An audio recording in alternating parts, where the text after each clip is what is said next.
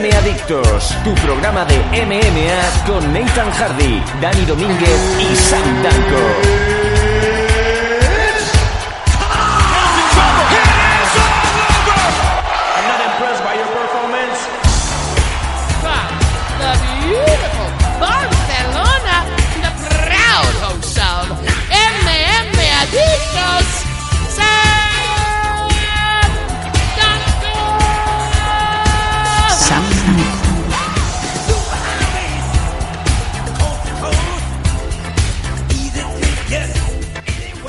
¿Qué tal? Bienvenidos a todos, este es el MM Adictos 160, una semana más que volvemos con toda la caña, toda la información, todo lo que necesitáis del mundo MMA, no solamente de fuera, también de aquí de España, porque, vale, esta semana también tenemos noticias españolas y bastantes y muy buenas.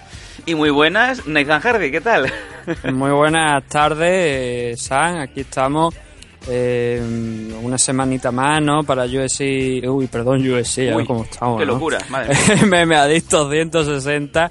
Y que también, precisamente, tendremos en la segunda parte del programa un análisis de USC Fight Night 101 de ayer. ¿Mm? Y tú lo has dicho, ¿no? Hay noticias, hay noticias importantes eh, y alguna cosa curiosa, ¿no? También. Mm, eh, y todo esto lo vais a escuchar en el programa que os hace soñar. Estamos hablando de MM Adictos, que por cierto, Nathan, hoy se va a partir en dos. Y es que, eh, digamos que he dejado el coche con las luces de emergencia, lo he metido en un parking de inválidos. Y por lo visto, en cosa de media hora o así, voy a tener que ir a apartar el coche, por lo que me imagino que seguirás tú con, con Dani Domínguez en el, en el bloque de, resultados, ¿no? Sí, no habrá ningún problema. Seguiremos aquí, pues, haciendo la segunda parte de Meme Adicto y, bueno, sacando el programa adelante, ¿no? Que, eh, honestamente, mm, comparando el último programa, te estoy escuchando hacerlo es que yo no tengo ni puñetera idea de llevar un programa. Me parece maravilloso y es así. Bueno, somos tres, ahora podemos permitirnos el lujo de que Sam Danko pues se vaya al campo de fútbol del Ripollet a que le paguen en eh, negro y haga pues apenas 20 minutos de un speech que duraba dos horas. Una maravilla, una maravilla. ¿no? Y a sortear coches también, que luego no existen, ¿no? Exacto, sorteamos un Porsche Panamera, entonces toda esa pobre gente, esos pobres ripollenses, pues esta semana habrán ido al campo de fútbol y para su eh, desgraciada sorpresa se habrán dado cuenta de que todo era una argucia de Sam Danko porque lo que quería era que se fuera toda la gente de Ripollet para que no tuvieran otro remedio más que darme ese cheque eh, que debidamente cobraría el día siguiente. Has hecho bien. Sí, yo siempre hago bien. Venga, nos vamos al bloque noticias aquí en el MM Adictos. Noticias. Noticias. Is there something wrong with your ear?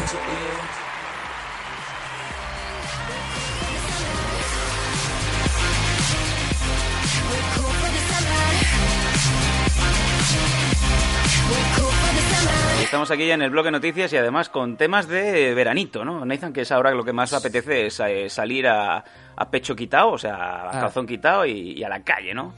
Además, sin- creo, si no me falla el oído, que esa es precisamente la que es ahora mismo novia de Luz Rojo, ¿verdad? Sí, señor. Muy bien, muy bien visto Demi Lovato, esa chica que, eh, según como la miras, dice, "Pero ¿es, es gorda? ¿No es gorda? ¿Cómo es que no? no es, una, es una chica de esas que tiene un cuerpo, bueno, que te encuentras por el rabal.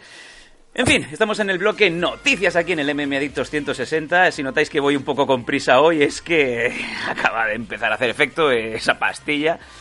Y bueno, me imagino que uno que sí que estará hoy tomándose unas pastillitas para calmarse, puede que sea Nathan, yo te, ya te lo voy a tirar así, Conor McGregor, el cual, pues para sorpresa de muchos o no, eh, ayer noche lanzaba un tuit, el primer tuit lo lanzaba Ariel Helwani, diciendo que UFC había decidido que Conor McGregor relinquish the bell, lo que quiere decir como que lo dejara vacante, en donde el propio después eh, Ariel Helwani decía que le llamaba muchísimo la atención que usaran la palabra relinquish, eh, porque desde luego McGregor em, era la última persona sobre la faz de la Tierra que tenía ganas de, mm, digamos, dar el cinturón para que lo disputaran por ahí. ¿Qué sabemos? Bueno, ha sido UFC, ¿no? La que finalmente eh, yo creo que debemos alegrarnos, no por Sí. el hecho, por supuesto, de que le hayan quitado el título a McGregor, eso yo creo que es una anécdota, ¿no? Eh, yo creo que lo más importante es que UFC ha cumplido una promesa después de muchos años. Sí, bueno, me imagino que a ti te habrá hecho, te habrá hecho ilusión, ¿no? No, bueno, a mí me da igual. Yo, de Sí. hecho, prefería que McGregor hubiese bajado 145, hubiese tenido esa pelea con Aldo y, y que hubiese demostrado si aquello fue no suerte, pero mm, si Aldo tenía más dentro de lo que podía haber demostrado, eh, de lo que demostró en aquel combate, o simplemente es que McGregor está muy, muy por encima de, de Aldo. Y bueno, es eso, ¿no? O sea, a mí no me gusta la forma en la que se ha hecho, me hubiese gustado, como te digo, que, que hubiera peleado y que luego sí quería que hubiese dejado el cinturón vacante. Eh, todo viene motivado porque, en parte, porque mm, eh, Dana White ha dicho una y otra vez que el, el cinturón o la división en la que Conor McGregor realmente debería a lo mejor dejar vacante era el de 145 por el tema de los cortes de peso, que últimamente ya le estaba costando y incluso su entrenador dijo que no era lo más adecuado, ¿no? Sí. Y ahora que ha ganado el de 155, pues obviamente con más sentido.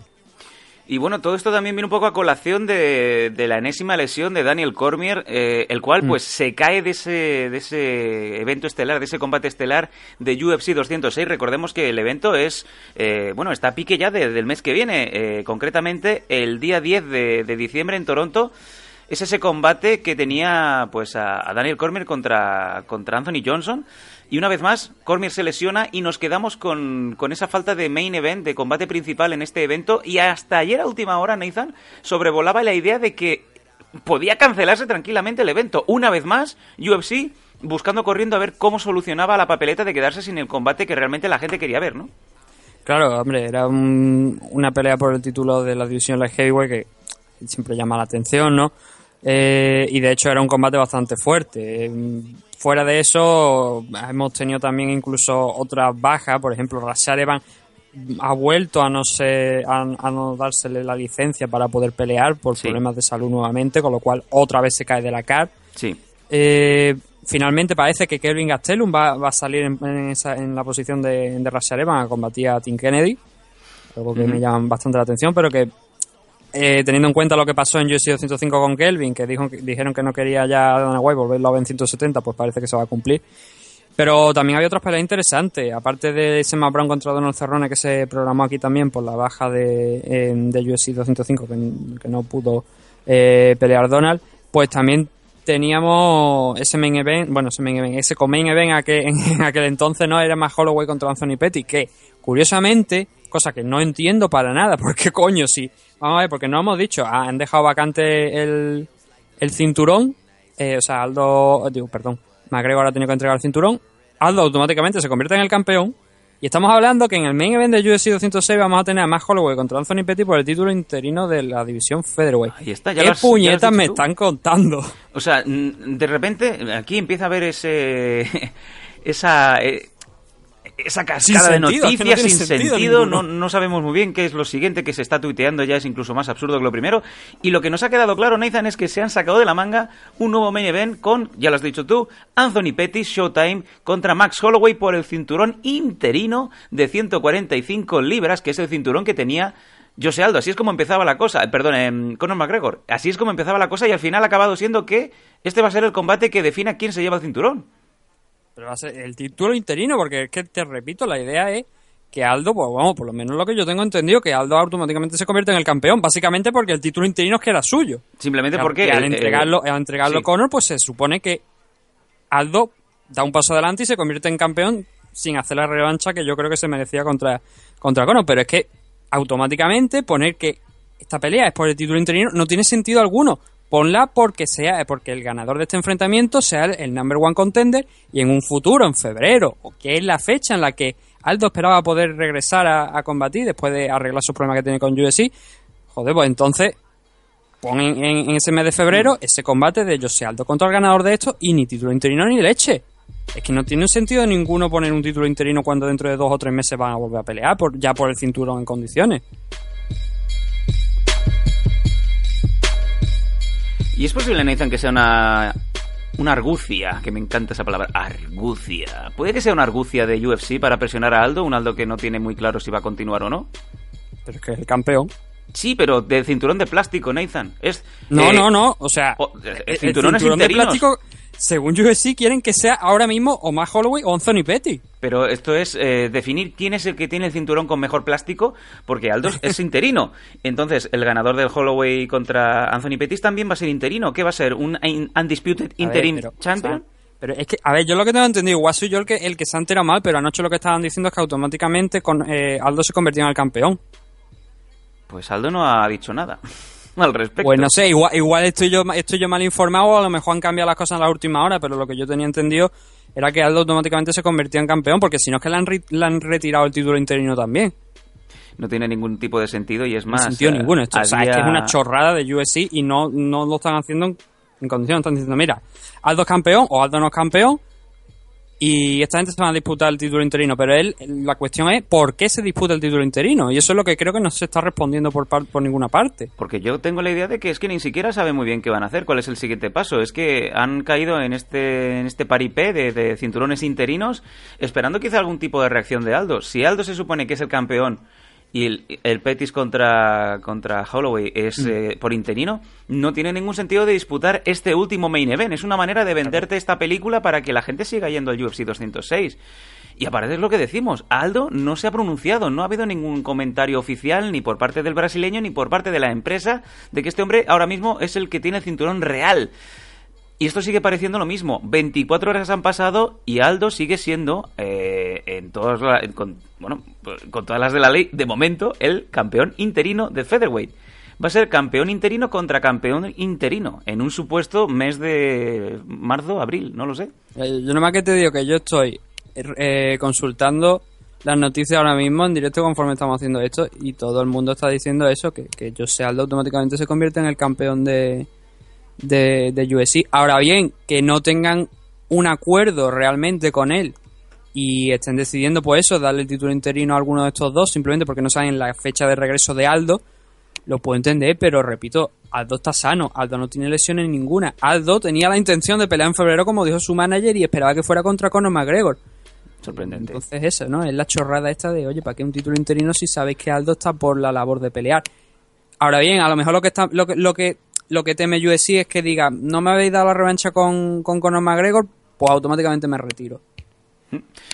Bueno, eh, la noticia está ahí, eh, os la contamos prácticamente en tiempo real. Mm, La baja de Cormier, yo no sé si ha beneficiado o ha perjudicado aún más. Están intentando venderte este evento de, de Toronto y se les ha quedado muy cojo porque la gente quería ver ese Cormier contra, contra Anthony Johnson. Eh, Anthony Johnson, Claro. obviamente, a la nevera y ya veremos con Cormier porque una vez más lesionado, Nathan.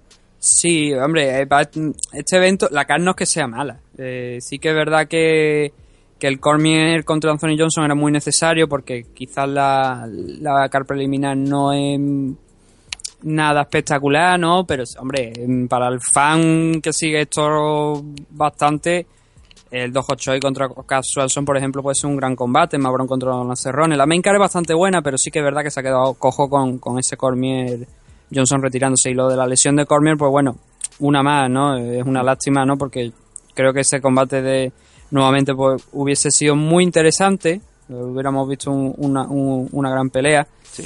También con Anthony Johnson, supongo que con otro otro mindset, otro, otras ideas.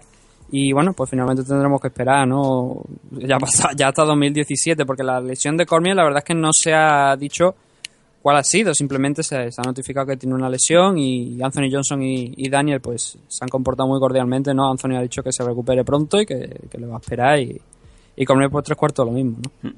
Venga, nos vamos a ir a la siguiente noticia. Bueno, te, te, te iba a comentar, eh, Mm. obviamente, porque no, no tiene sentido, además, creo que va a merecer la portada de hoy.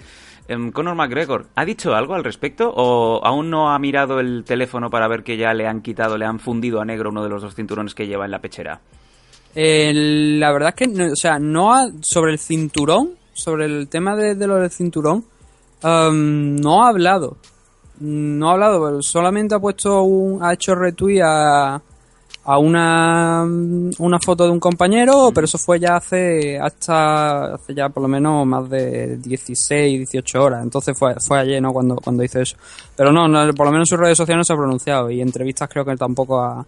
Yo creo que ahora mismo estará, mm, no te voy a hacer escondido, ¿no? Pero ¿Qué sí que dices? estará un poco a la expectativa, ¿no? A ver qué, qué es lo que pasa, porque, claro, al final han hecho lo que él no quería, que era entregar los- los- uno de los dos cinturones, porque, por ejemplo, aquella rueda de prensa, ¿no? En, en Nueva York, cuando dijo, eh, voy a estar con un cinturón en, en un hombro, el otro en el, o- en, el otro, y van a tener que, y ni una puta armada que venga va a, va a poder quitármelos, ¿no? Bueno, una puta Y- armada no, pero un señor con Twitter sí, ¿no? Un señor con Twitter y con calva, ¿no? Como Dana White ha dicho, no, esto es mío. Y esto se viene otra vez para acá porque tú ya no puedes bajar más 145 y no te voy a dejar que baje. Pues no. Y tampoco voy a dejar que esto lo convierta tú en una república bananera donde puedas hacer lo que tú quieras, entras, salgas como te dé la gana. Hombre, República Bananera no lo sé y ya, obviamente queda claro que a Conor McGregor no le habrá hecho gracia ninguna que le hayan quitado uno de los dos cinturones, pero eh, sí que la gente está debatiendo estos días si realmente vale la pena que UFC le dé la participación que está pidiendo McGregor para ser parte de la empresa, parte activa, llevarse la pasta, llevárselo muerto, Nathan. Creo que yo personalmente creo que es un peligro. ¿Sí? Eh, eh, a ver, es un peligro mm, porque no se sabe cómo, nunca ha pasado eso en, en, en UFC, en alguna de las empresas. Eh, entonces, mm, puede pasar cualquier cosa, ¿no? Puede ser que Conor compre acciones o le den un, porcentaje interesante y diga, ahora aquí mando yo también y ahora yo voy a tomar mis propias decisiones, voy a elegir qué, qué hacer y qué no hacer. Y eso podría ser contraproducente para los intereses de UFC, pero eso son hipótesis simplemente. Venga, pues ahí queda, queda dicho, la noticia es esa, eh, Max Holloway contra Anthony Pettis por el cinturón de plástico de featherweight y mm, bueno, la gente dice que Aldo entonces es campeón, pero yo sigo leyendo por todas partes que también es interino, entonces va a ser un Super Undisputed Interim Featherweight Championship. Sí, suena estúpido, pero más estúpido debe ser tener un cinturón y que no te digan que tú lo has ganado mm, con todas las de la ley.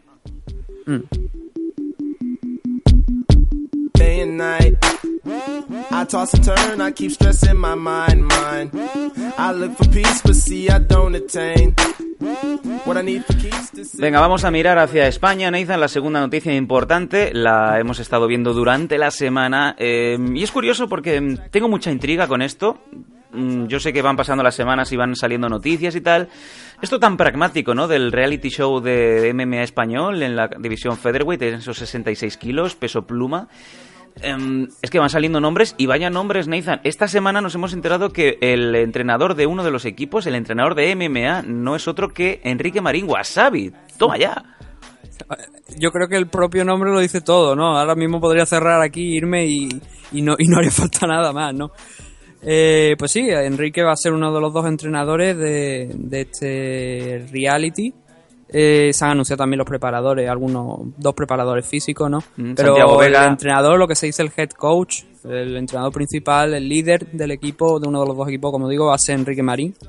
Y eh, que poco más se puede decir, ¿no? Lo que sí podemos decir es el tema de, de las inscripciones, ¿no? De Sí. un poquito más de información, que creo que también es muy importante. Sí, hombre, sería interesante saber, sobre todo, nos gustaría también hablar con esta gente del Spanish MMA Reality, pero todo se basa en las inscripciones, no sabemos, desconocemos ahora mismo el número, pero por lo visto lo van comentando en la página de Facebook que han abierto al respecto, ¿no? ¿Es así? Sí, sí, efectivamente tienen una página en Facebook que es Spanish MMA Reality y que la gente puede visitar y ahí tiene toda la normativa. Eh, es importante, hoy estamos a 27 de noviembre, las inscripciones cierran el 10, es el último día para la inscripción. Eh, así que mm, todos los luchadores featherweight españoles que cumplan los requisitos, que tampoco es que sean muchos, ¿no? Son Sí, eh, lo que ser mayor de edad, Tengo menor de 25 años. Si tienes, si tienes menos de 25 años, eh, tu récord no importa. O sea, Carlos Newton no podría ahora mismo apuntarse, ¿no? De- de- no, de- prohibido de por vida. Pero mayor de edad es... Sí, mayor de edad, eh, bastante además.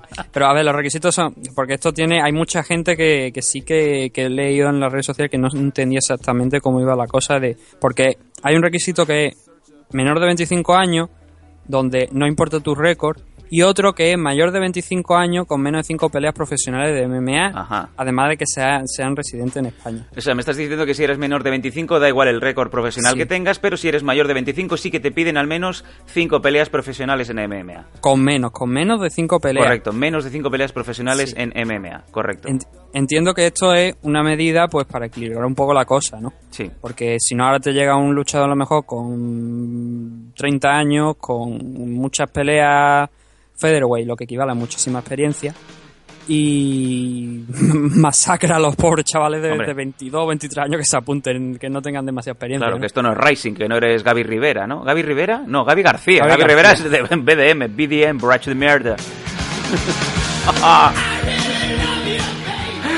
sí, decías Nathan. No, no, decía eso, ¿no? Que, que la idea yo creo que es eso, ¿no? Equilibrar un poco para que no haya mm, cosas demasiado exageradas, ¿no? Un, un desequilibrio demasiado gordo. Ujú. Decías los eh, entrenadores, los preparadores físicos. Uno era pues eh, David León del equipo 1 y el del equipo 2, pues lo hemos comentado, Santiago Vega. O sea, son unos máquinas, vamos. Y ya saliendo Wasabi en uno de los equipos, nos esperamos pues otro puntero, desde luego, porque si vamos en este nivel y aún falta el entrenador de Nogi de grappling y el de K1. Mm, Madre mía, esto va pint- pinta buenísimo. No sé yo muy bien cómo saldrá, claro, pero eh, hay much- muchas veces, por ejemplo, en el Ultimate Fighter, eh, sobre quien se pone el énfasis sobre nada más sobre el entrenador principal, ¿no? Conor McGregor, eh, Misha Tate, quien sea, ¿no? sí. Eh, y aquí también pues se están dando a conocer los nombres de los preparadores físicos y oye, son auténticos profesionales con muchos años y con muchos luchadores importantes también eh, a su espalda colaborando con ellos. Así que desde luego los luchadores que se apuntan aquí, otra cosa no, pero van a aprender. Desde luego que sí. Y bueno, como ya lo ha dicho Nathan, yo os lo reitero, el casting es el 17 de diciembre, pero el último día, el último día de inscripción es el 10 de diciembre. Y la ubicación del casting y el proceso de selección es en Aixampla Fitness, en la calle Intensa 102 de Barcelona. Empezarán a eso de las 4 de la tarde y la categoría es 65,7 kilos, featherweight. Y eh, aquí, según nos dicen en la web, acudir en peso natural, no en la categoría del peso. O sea que te puedes haber comido tranquilamente esas dos berlinas, esos donuts, esos bucaneros y te presentas allí con la pinta que tengas. Sí, pero importante sobre todo, eh, aparte que nosotros estamos dando aquí la, información, Sí. es importante que se vayan directamente a la página de Facebook porque Sí, desde luego, no- cosa lo que no nos lo manden. directamente allí. Claro, que no nos lo manden a nosotros. Yo, o sea, me parece muy bien que me mandes una foto de frente y de perfil. ¿Qué quieres que haga? Eh, sí, no, no hemos comentado contigo, no, tú no estabas en el último programa, ¿no? No. Ese maravilloso, ese maravilloso mensaje que nos mandaron Me lo estaba llevando Ah. muerto en Ripollet. a la página de, de, de MM Adicto, un mensaje que, que, bueno, yo lo comenté con Dani y Sí. yo no sé, o sea, El de la señora no que sé nos qué opinar, ¿no? Si no es del tema de Asia, a mí, olvidadme, no me mandéis fotos. así. No, eso es verdad. Why, why your eh, goals. Eh, La verdad, no sé yo por qué, pero nos llegó la semana pasada al, bueno, al buzón de, de- de Facebook de MM Adictos una foto de una señora que sí está muy, bueno, está de buen ver, eh, pero, pero no, no entiendo yo muy bien por qué, ¿no? Y, y sin ningún tipo de texto. No lo sé, no lo sé qué querías, mujer. Mm, para cualquier cosa, pues eh, mmadictos.gmail.com y el móvil, pues ya te lo daremos en otro, en otro momento. Pero bueno, eh, a lo que vamos, eh, nos gustaría hablar con gente de este reality, el Spanish MMA Reality. Mm, estaremos al tanto, porque por lo visto cada semana nos van haciendo ese degoteo y nos ponen a todos a, a babear como el perrete de Paulov, ¿no? Venga, nos vamos a ir a la siguiente noticia que también tiene mucho que ver con España. Vamos allá.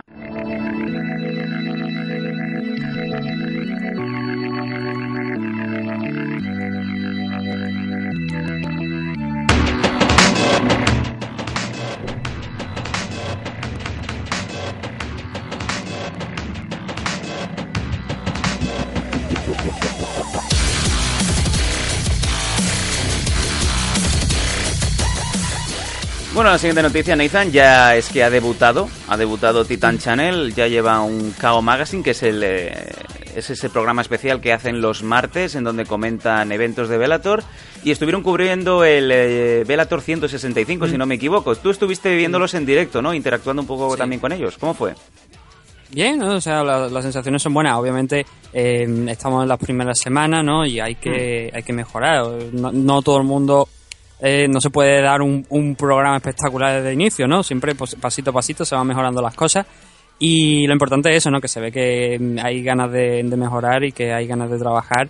Y, y bien, ¿no? O sea, el poder ver un evento de Bellator y también escuchar voces en español, Sí. Eh, que sean, o sea, por, por español me refiero aquí de España, no la, la versión latinoamericana. Perdón, Nathan, ¿qué has dicho? Que, o sea, a ver, no, porque no, A ver, vamos a que nadie lo, lo malinterprete, ¿no? Pero que lo que quiero decir es que eh, nos agrada que por fin una empresa española haya decidido comprar los derechos de Bellator y realizar ellos lo mismo la retransmisión. Ujú. Eh, Latinoamérica pues tiene su- sus otras plataformas ¿no? donde ya lo emiten allí Bellator y, y, y UFC y nosotros necesitamos una y bueno se ha dado el paso con Bellator y muy, muy agradecido ¿no? a, a Titan Channel por, por acercarnos ¿no? Bellator Desde luego que sí. y sí. el programa creo que fueron fue, fue bastante largo ¿no? Cuatro Fueron, horazas, creo que fue.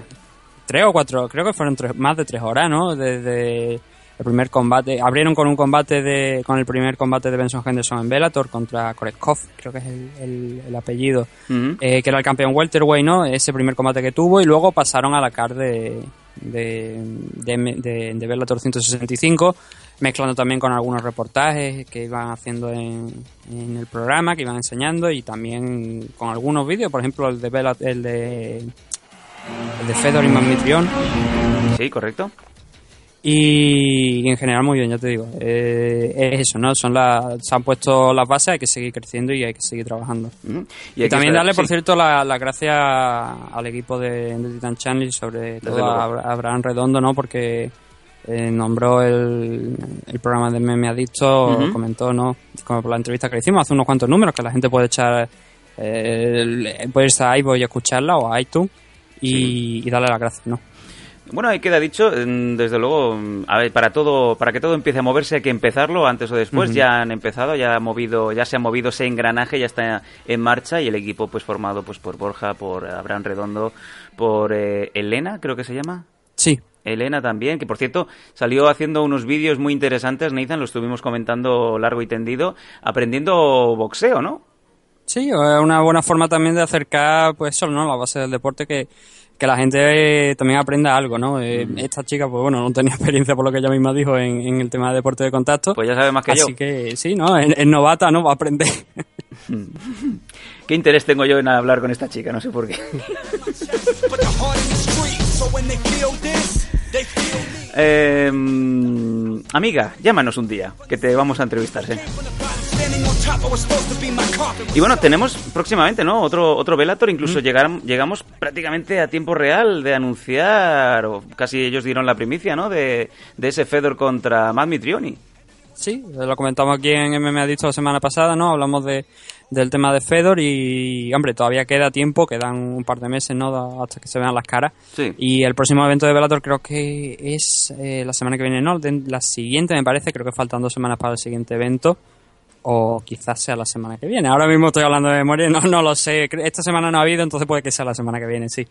Y este, este martes pues tendrán un nuevo Chaos Magazine con, con más programación y más, más vídeos. Y, y también pueden visi- eh, visitando la, la web de Titan Channel, que no solamente es, es el programa y la retransmisión de los eventos, sino que también analizan otros otros combates pasados. En Titan, el, oh, Titán de leyendas creo que es, o leyenda de Titán, ahora porque me disculpen porque no tengo la página Hay que, no hay que bueno, ya nos iremos poniendo al día a medida que ya pues vayamos cogiéndole costumbre Sí, también sí. A, a tenerlos habituales, ¿no? En, en los días de emisión, los vídeos que vayan subiendo, pues es normal, Nathan, hay que ir poco a poco aprendiendo sobre la marcha, ¿no? Como si Sí, fuéramos... ya, ya te digo, no tengo que apuntar ahora mismo el nombre y no tengo la página abierta, pero sí que Titanes de leyenda creo que es el, el nombre de- del programa donde, donde analizan combates anteriores y, y pueden ver a luchadores como Michael Page, que por cierto no estuvo bien, nada bien ese- en su último combate. Correcto.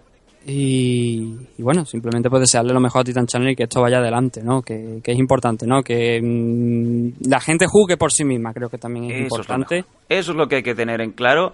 Hay que juzgar por unos mismos. No os vayáis a, a lo que te diga el, el imbécil de turno. No vayáis a que os diga pues una persona de turno. Porque todo el mundo tiene que empezar. Tienen, tienen la materia prima y la materia prima es buenísima. Los chicos y las chicas lo, lo están haciendo fenomenal. Y es cuestión de tiempo que Titan Channel sea la referencia de, de la MMA pues eh, prácticamente con Bellator y muchas cosas más que vendrán. Como ya nos dijo Abraham Redondo en, en su día. Lo mejor para Titan Channel desde aquí, desde MM Adictos.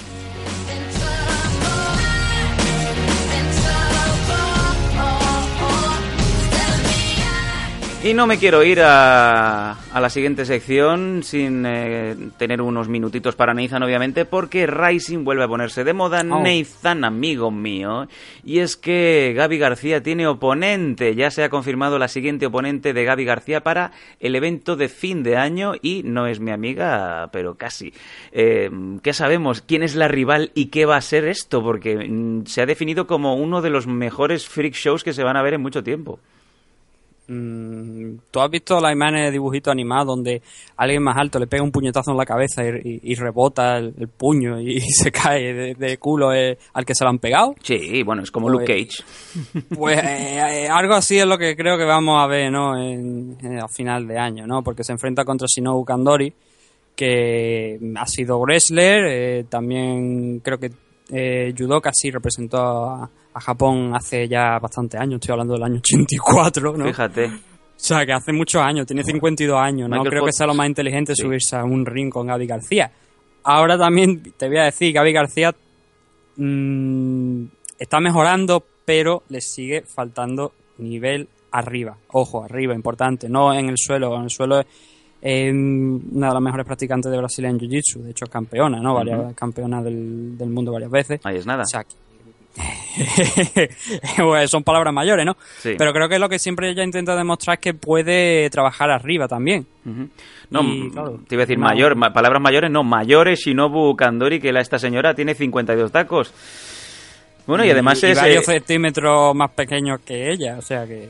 Y además es eh, representante del Partido Liberal Democrático, o sea que es una política, o sea que es como que ahora mismo, pues por poner un ejemplo, pusiéramos a Irene Cabello pues a darse de hostias con Soraya Sáenz en Santa María, ¿no? Pues mira, no sería mal ejemplo, ¿no? Ah, Porque amiga. por altura, la diferencia de en centímetros, seguramente si, si las comparamos con Gaby y, y Shinobu, pues sí que puede ser que se quede más o menos lo mismo. Para los eh, super aficionados que queráis que queráis ver este evento, este combate, pues ya decir que nada más las fotos que han puesto de la promoción del mismo, pues se puede ver tranquilamente Gaby sacándole una cabeza y media, ¿no? A, a la pobre a la pobre chavala, ¿no? La pobre chavala que tiene la edad de mi de mi madre, ¿no? Pero bueno, 22 años ya tiene, sí, no, la verdad es que está muy descompensado, ¿no? Como todas las peleas que le han dado a Gaby García, pues está buscado un poco también para que se luzca, ¿no? Sí. Y, y tenga un nombre allí en Japón, que yo creo que ya se está se lo está haciendo, seguramente esta será su cuarta victoria consecutiva. sí. Y es que no, yo creo que es que no da para mucho más. Van a hacer a lo largo de, del año que viene, creo que a principios de año tenían pensado realizar un torneo también femenino, como el que están haciendo ahora. Mm. Y que es eso, ¿no? No, no, no da para mucho más, no hay mucho más rivales en su peso y vamos a ver qué Sí. es lo que le ponen, ¿no? Bueno, ya, aparte se sabe que Sí. a partir del año que viene también se va, se va a abrir el- los pesos, van a ser open weights y es muy posible que acabe peleando contra JC Gaber, la alfa female, ¿no? Una chica que, por cierto, Mm. hay una entrevista que está pendiente con Dragons Magazine desde hace un par de meses, a ver si me la pones ya, Nacho, y, y que de- de- se supone que es el gran rival, o sea, va a ser la gran rival que tenga en su día Gaby García. Esto se tiene que anunciar oficialmente, pero ya lo habéis oído una vez más primero aquí en MM Adictos. Posiblemente Gaby García se enfrente a JC Gaber, la alfa female, allá por marzo. Es más, creo que Lo he visto dicho el tú, no contrato- lo he dicho yo. No, lo, lo he dicho yo. Yo no que- reventa la exclusiva Ah, creo que hasta creo que hasta he visto el contrato firmado, pero bueno, no puedo decirlo aún. Ay, mierda, ya la he cagado. Ah. Luego hablamos de los work, eh, de los workazos. Make it happen. Make it happen, bitch. Eh, bueno, pues eso. mm, Es una piedra más en el camino para Gaby García, que se supone que no tendrá problema alguno en, en pasar por encima de, de esta, de esta japonesa de 52 años, repetimos. No, no, la verdad, hombre, yo tengo más interés por ver otros combates, ¿no? De la CAR. Por ejemplo, el de Kanako Murata contra Rin Nakai, que se confirmó la semana pasada en Pancrase. Y a Rena, ¿no? Rena siempre un placer verla sobre el ring. Mm, Y, y sobre una cama. Ah, y si es la mía mejor. Mierda. Ah, puesto a huevo. Estáis loco. En Yo fin. loco. No digo nada. En fin. Sí, no, si es que ya, o sea, ya estamos vetados a todos lados, ya que más da. Ya que más da.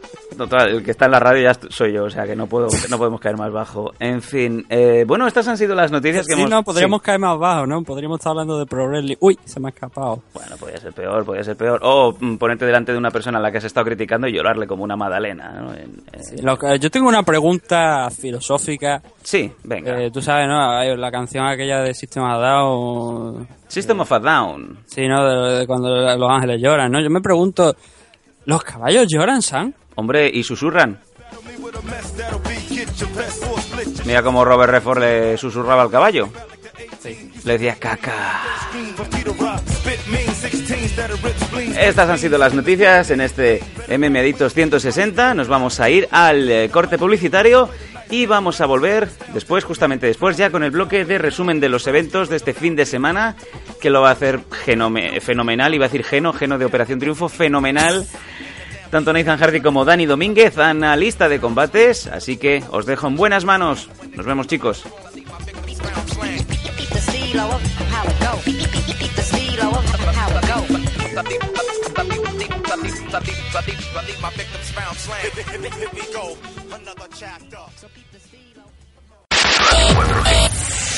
Radio 4G, la mejor radio del mundo en tu mano, la mejor radio del mundo en tu web. Ya nos conoces, ya nos disfrutas. Ahora es hora de interactuar con nosotros. Oh my god, what the fuck? What the fuck? Síguenos en Twitter en arroba losdanco, también en facebook.com barra losdanco o contacta con nosotros en el correo losdanco arroba hotmail.com. Estáis muy enfermos, oyentes de los Dan. Me está poniendo la perra esta, vamos, que le iba a susurrar el oído, vamos, te iba a pegar una follada ahora mismo también, que te ibas a acordar toda tu puta vida. Nadie te ha Los Danco, humor fino, corto fino que te pone a soñar. Vamos, te voy a dar el bajón. Háblame de tu nuevo libro.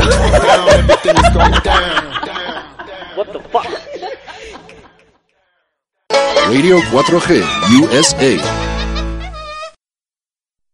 The blind stares of a million pairs of eyes, looking hard but won't realize that they will never see the P.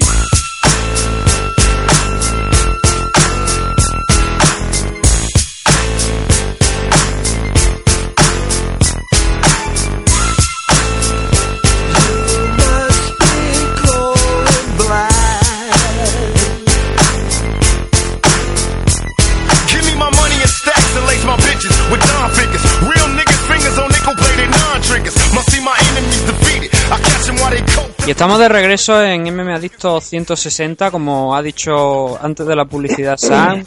Pues en esta ocasión, esta segunda parte lo vamos a realizar, lo voy a realizar yo junto con mi compañero que está en Canarias. Muy buenas tardes, Dani. Muy buenas tardes, Nathan. ¿Qué tal por ahí? Pues aquí estamos, ya con, con, con media parte del programa ya lista. Y ahora vamos con la, con la parte realmente importante, ¿no? Y yo creo que la que la gente quiere escuchar, sobre todo tus análisis son, son un gran acierto y, la gente así lo está reconociendo últimamente. Así que, eh, como he dicho, mm, antes de pasar con esa card de, de ese evento de USC que teníamos ayer, recordaros las vías, las vías de contacto. Eh, podéis encontrarnos en Twitter, arroba mmadicto, en la página de Facebook, mmadicto, también en el grupo que está puesto en en Facebook, mmadicto. Y también podéis enviarnos vuestros correos electrónicos, mensajes, amenazas de muerte, lo que queráis a mmadicto.gmail.com. Y para escucharnos, pues no tenéis más que poner mmadicto en Google y nos encontraréis tanto en iVoox como en iTunes, en otras plataformas también. Y también hay que agradecer a, Cadena Tu Radio, La Pelota FM y eh, Radio 4G también, que ahí podéis escuchar también el programa. Como he dicho, simplemente ponéis me adicto en Google y seguramente os saldremos en alguna de las plataformas. Niggas can't see me. Así que vamos directamente, como he dicho, eh, con el evento de USC y, eh, que se celebró anoche en Australia, eh, en el main event Whittaker contra Branson. Y vamos a empezar desde abajo, desde la car preliminar, que la verdad es que hoy tenemos trabajo, ¿no? Viendo cómo, cómo han ido las cosas. Sí, aquí tenemos eh, 13 peleas, eh, ni más ni menos, muchos desconocidos que iremos viendo, pero como les iré comentando, más de una pelea interesante, quizás para aquellos que les gusta un poquito la parte más técnica o simplemente ver peleas donde se da acción. Y, bueno, no tanto el tema de, que haya estrellas o no, pero, pero es peleas interesantes y vamos a hablar de ellas. Antes de empezar hay que recordar que en este evento estaba en el main event un combate entre Luz Rojo y, y Jacare Sousa. Pero la lesión de Rojo, pues bueno, causó que, ese enfrentamiento no se diera y que eh, Robert y Derek Branson pues fueran los main eventers de, de esta ocasión. Así que bueno. Sí, exacto. Y perdona, sin dilatar mucho esto, eh, desde aquí, yo no sé, aquellos que siguen MMA así, eh, la verdad yo no sé qué ocurre con ese gimnasio de, de AKA, de American Kickboxing Academy, no sé si hacen el sparring con sierras mecánicas en las manos o qué, pero Luke Rojo fuera, Daniel Cormier fuera, Cain Bealas que de cinco peleas que tiene, tres tiene que salir fuera por lesión. Y la verdad que no sé qué está ocurriendo ahí en ese gimnasio. Sí, no, bueno, yo mmm, no, no por entrar, pero eso daría lugar a un buen debate. Porque no creo que solamente sea en el gimnasio, yo creo que en general, muchos de, los, de las peleas de, de los main event de UFC, y no solamente los main event, también parte de la CAR, al final se acaban cayendo de... No, yo no sé si es, si es un exceso de entrenamiento o, o lo que puede llegar a ser, pero sí que es verdad que... Sí, pero... Sí, sí, pero, o sea, más allá de, de- de lo difícil que es este deporte y hacerlo, eh, acá, o sea, estamos hablando, es que te, te voy a decir tres, cuatro nombres nada más que ocurre siempre y es Luke Rojo, Daniel Cormier, eh, Caín Velázquez y Nurmagomedov, que ahora está llamando por el título, eso, que sepan que de las de tres, cuatro últimas eh, peleas ha salido. Ah, pero bueno, vamos a, vamos a seguir adelante con, con el análisis este y ya se queda un poquito de tiempo después hablamos sobre eh, cómo, cómo se aproximan a las peleas los diferentes campos de entrenamiento. Bueno, pues venga, vamos con la, con la car preliminar. En la división Flyweight tenemos a Jenel Lausa derrotando a Yao Zikui por un triple 30-27. Sí, eh, antes que antes de empezar justo con esta pelea, me gustaría hablar un poco de la. pues, Siempre tenemos tres partes, ¿no? Tenemos la parte principal, que es la que ve todo el mundo, las preliminares y las preliminares exclusivas, ¿no? Que son las que se dan por Fight Pass. Son las primeras y yo creo que a pesar de no haber finales, esta fue de, la, de las preliminares exclusivas más de más acción que he visto yo. Decir, las tres han ido a distancia, pero acción desde el principio hasta el final de las peleas. La primera que hemos visto aquí es de eh, Sikui contra Lausa. Ah, de entrada muy muy buen boxeo de Lausa. Eh, probablemente tiene un tiene una base de boxeo Ah, y vemos un poquito la batalla al principio de, de el boxeo de Lausa muy pesado en la pierna delantera y el y, y la contra de Sikui tratando de, de evitar ese boxeo pues pateando esa pierna delantera que cada vez que vamos a tirar poder pues tienes que poner peso ahí Ah, al fin eh, técnicamente me gustaría destacar también un poco recordando a Tyson eh, Lausa hacía el, el gancho este de izquierda adelante con, con un pequeño salto, ¿no? Que es poner peso en la pierna adelante y cubrir un poco de distancia con ese gancho, muy muy poderoso. En el segundo, buen hikey y, y la verdad este chico Sikui resistencia y recuperación impresionante, ¿no? Ah, lo único que quizás, y esto es un debate para más adelante, la diferencia entre el boxeo o el striking de, de kickboxing, donde hay guantes grandes, eh, y la diferencia con MMA. Los guantes, las guantillas cubren prácticamente nada y claro, si Kui, por mucho que suba las manos, quizás las patadas las para, pero los puños le entraron todos. Eh, decisión muy sólida para Lausa y creo que, creo que va a hacer bastante daño en la división. En la división Featherweight, Marlon Vera eh, derrotando también por, por una decisión unánime, eh, porque a lo largo de casi toda la cara hemos visto muchísimas decisiones, derrotando, como digo, a Ning Wan Zhou por un triple 29-28. Sí, en esta pelea aquí vimos otra vez zurdo contra diestro, que se está viendo cada vez más. Ah, Vera tenía una diferencia de altura y de, y de rango de brazo bastante, bastante grande, pero, pero Ning hizo un buen papel en hacer que no importara tanto, ¿no? Los dos buscaron bien el, el ángulo exterior, pero, pero sin volverse muy loco con los, preparando los golpes. Los dos fueron a por el golpe fuerte, a noquear. Ah, al final, eh, Marlon Vera se impuso con dos de, los tres asaltos. Eh, en mi opinión, no tendría problema con ninguno de los dos lados, pero creo que sí que se mereció. Ah, y técnicamente, si van a ver esta pelea, o si pueden ver algún highlight, me encantaría que vieran algo que hacía tiempo que no se veía, que es el salto a la mochila, que es básicamente cuando de pie tiene la espalda, a, a coger por encima del cuello, por la cintura y saltar directamente a, a la espalda del otro, pero es que no contento con eso, para separarlo de la jaula, eh, dio una patada a la jaula estilo ninja y los dos salieron despedidos hacia el centro de la jaula, bastante entretenido. Ah, muy creativo el grappling de, de Marlon y se lleva la distancia al final.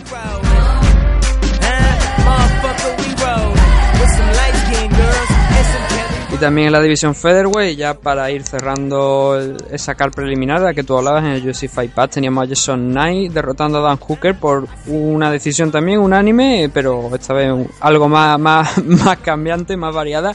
Un 29-28, un 30-27 y un 30-26, que creo que demuestra bastante el dominio de Jason Knight ¿no? a lo largo del combate. Sí, bueno, no, no exactamente. De, entrada vemos una diferencia muy grande en los estilos. Dan Hooker, aparte que tiene la ventaja en cuanto a altura y un poco de rango de brazo, un estilo muy muy diferente al de, al de Jason Knight, quizás más, más tradicional de Muay Thai, boxeo, presión hacia adelante, golpe duro, cubre, pega, cubre, pega, golpe por golpe. Y vemos que Dan Hooker utiliza el estilo ese que empezó Magida y que está teniendo mucha gente ahora con Wonderboy, lo vimos en el último FC de Pay Per View, que es el estilo este de karate con las manos abajo, ¿no? Eh, por un lado, los golpes vienen, o sea, son más difíciles de ver, porque si alguien tiene las manos arriba y tira el golpe directo, pues literalmente ves la mano venir, mientras que si tiene las manos abajo, pues te pega abajo arriba y, y cuesta más verlos, ¿no? Es cierto que la defensa, pues está claro que tus manos van a tardar más en llegar a tu cara cuando te tiras, pero la gente que pelea así, pues confía más en, los slips, ¿no? En deslizar los puñetazos, contrar, mover la cabeza, pero claro, eh, tienes que estar súper concentrado porque a la que falla, eh, te comes una mano limpia completamente, sin las manos de por medio y te puedes noquear. Quizás es un poquito más diferente, o sea, es más difícil para las patadas, ¿no? Para las que ahí sí que hay que tener las manos arriba pero, pero Down Hooker mantuvo este estilo durante toda la pelea, se le vio relajado. Y, quizás lo que le hizo ganar la pelea a Jason Knight fue la presión que tuvo eh, desde el principio hasta el fin. Fue hacia adelante, fue hacia adelante, eh, marcó bastante golpes buenos en el primer asalto. Y luego, según Dan Hooker empezó a soltarse, pues le dio un poquito más de grappling en el suelo, llegando incluso a utilizar la, la guardia de goma, la rubber Para aquellos que no lo sepan, es una guardia muy muy extraña que consiste en cuando tienes al oponente entre, entre las piernas, ¿no? Lo que es la guardia tradicional, tirar una pierna hacia la hacia la, la parte de arriba del oponente, casi en la nuca, con el brazo contrario coger ese tobillo y luego subir la otra pierna arriba, con lo cual quedas enganchado a la altura del cuello. Muy muy extraña, pero muy muy efectiva a la hora de evitar golpes, ¿no? Porque le quedan inutilizados completamente los brazos. Y además te da la oportunidad de, poder cerrar un triangle choke o, o, alguna sumisión por el estilo, siempre que el otro pues no, sepa cómo defenderse en esa posición. Sí, el problema que tiene, de lo que lo acusa mucha gente, que salvo que uno sea muy bueno uh, o el otro sea muy malo, cuesta meter la, las sumisiones, ¿no? Es decir, es, es, es correosa la guardia, simplemente por el hecho de que tengas cometido tus dos brazos y tus dos piernas al cuerpo del otro, mata tus propias caderas y tienes que seguir como una serie de pasos, ¿no? Así muy, eh, muy mecánicos que si, de, nuevo, si sabes usarla es genial, pero en MMA la gente lo asocia con evitar que te peguen, ¿no? Y mata un mm. poquito la pelea. Pero Jason Knight, eh, decisión más que merecida en cuanto al trabajo que realizó en las aulas. Y un poco la pena de, de Dan Hooker, que quizás no encontró el golpe bueno al final. En la CAR ya la seguimos con la preliminar, pero ya esto ya se retransmitía a través de Fox, eh, Fox Sport One. En la división Flyweight teníamos al decimoquinto en, los rankings de, de UFC de la división Flyweight, a Ben Nguyen, eh, derrotando a Jan Herrera por un, un doble 30-27 y un 30-26. Sí, aquí en la, la porción preliminar, a diferencia del main event que tendremos un poco de, de más finalizaciones, otras cuatro decisiones, eh, pero de, nuevo, bastante acción. El pueblo, el público de Australia, bien conocido por abuchear y ir bastante bebido a los eventos, tuvo, tuvo pocas opciones aquí para, para abuchear, ¿no? La verdad que bastante acción. Bueno, esta pelea, Ben Nguyen contra Jane Herrera, los primeros 10 segundos son dignos de ver y de meter en cualquier highlight, porque atención cómo abrió la pelea. Hablando de nadie, de personas que no son tímidas, fue corriendo de un lado a otro la jaula, tiró una patada lateral voladora, que para aquellos que no lo sepan es similar a la que hace Bruce Lee, le dio en la caja del pecho, se la balanzó y según se defendía el otro, le pegó un suplex lateral. Muy espectacular el inicio. Ah, y como decían los comentaristas, ¿no? Nguyen haciendo previsualización del combate, estoy seguro de que eso no llegó a verlo en ningún punto, ¿no? Eh, aquí un poco difícil de hacer un breakdown porque peso mosca, eh, para que no lo sepan, 58 kilos, se mueven a la velocidad del rayo, prácticamente se ve la nube de humo esta de los dibujos de Tony Jerry, en lo que se levantan y se caen y se pegan, pero mucha acción. Eh, ben Nguyen, muy buen trabajo de piernas, cambiando zurdo-diestro, ah, metiendo la presión, muy preciso en los golpes, hasta el punto que Herrera perdió completamente la agresión para el final de la pelea. Y me gustaría destacar una combinación muy buena con la que casi acaba la pelea, que es el directo, jab, en lugar de jab directo. Lo normal es siempre pegar uno o dos, uh, pues en Guyen que cambiaba de distancia y las piernas, a veces pegaba el directo primero, con el cual eh, hacía reaccionar al rival y luego ya estando más cerca tiraba un jab que tenía más potencia que el jab tradicional, ¿no? Porque ya corta la distancia.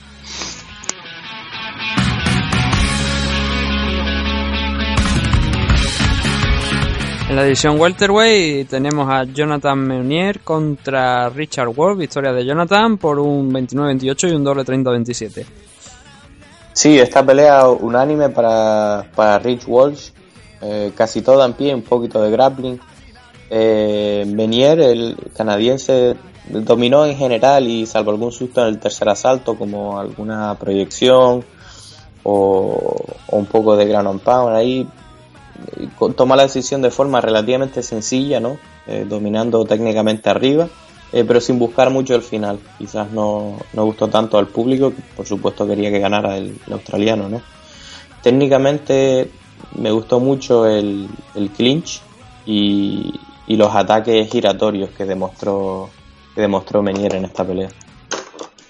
Y la noche, la verdad es que, bueno, había muchas peleas de, de luchadores de, de, de, pesos pequeños, eh, porque el siguiente combate era en la división Lightweight, Damien Brown con, derrotando a John Tack. Y Sí, aquí eh. teníamos, sí, aquí tenemos la primera decisión, hay varias a lo largo de la cara, aquí tenemos la, de- la primera decisión dividida, con un 28-29 a favor de John Tack y un doble 29-28 para el ganador, Damien Brown. Hmm. Y claro, aquí es de pregunta obligada, ¿no? ¿Tú cómo ves esta decisión? Además de todo el análisis técnico, ¿ves si la, que la decisión ha sido adecuada o, o por el contrario debería haberse llevado John Tack la victoria? Sí, bueno, técnicamente aquí nadie hizo nada quizás fuera de lo común para resaltar en eso. Fundamentales, básicos, presión, eh, ataque estilo Muay Thai, wrestling. eh, muy efectivo, pero, pero yo te digo, bastante, bastante en el currículum estándar de MMA. Ah, fue muy disputada de pie y arriba.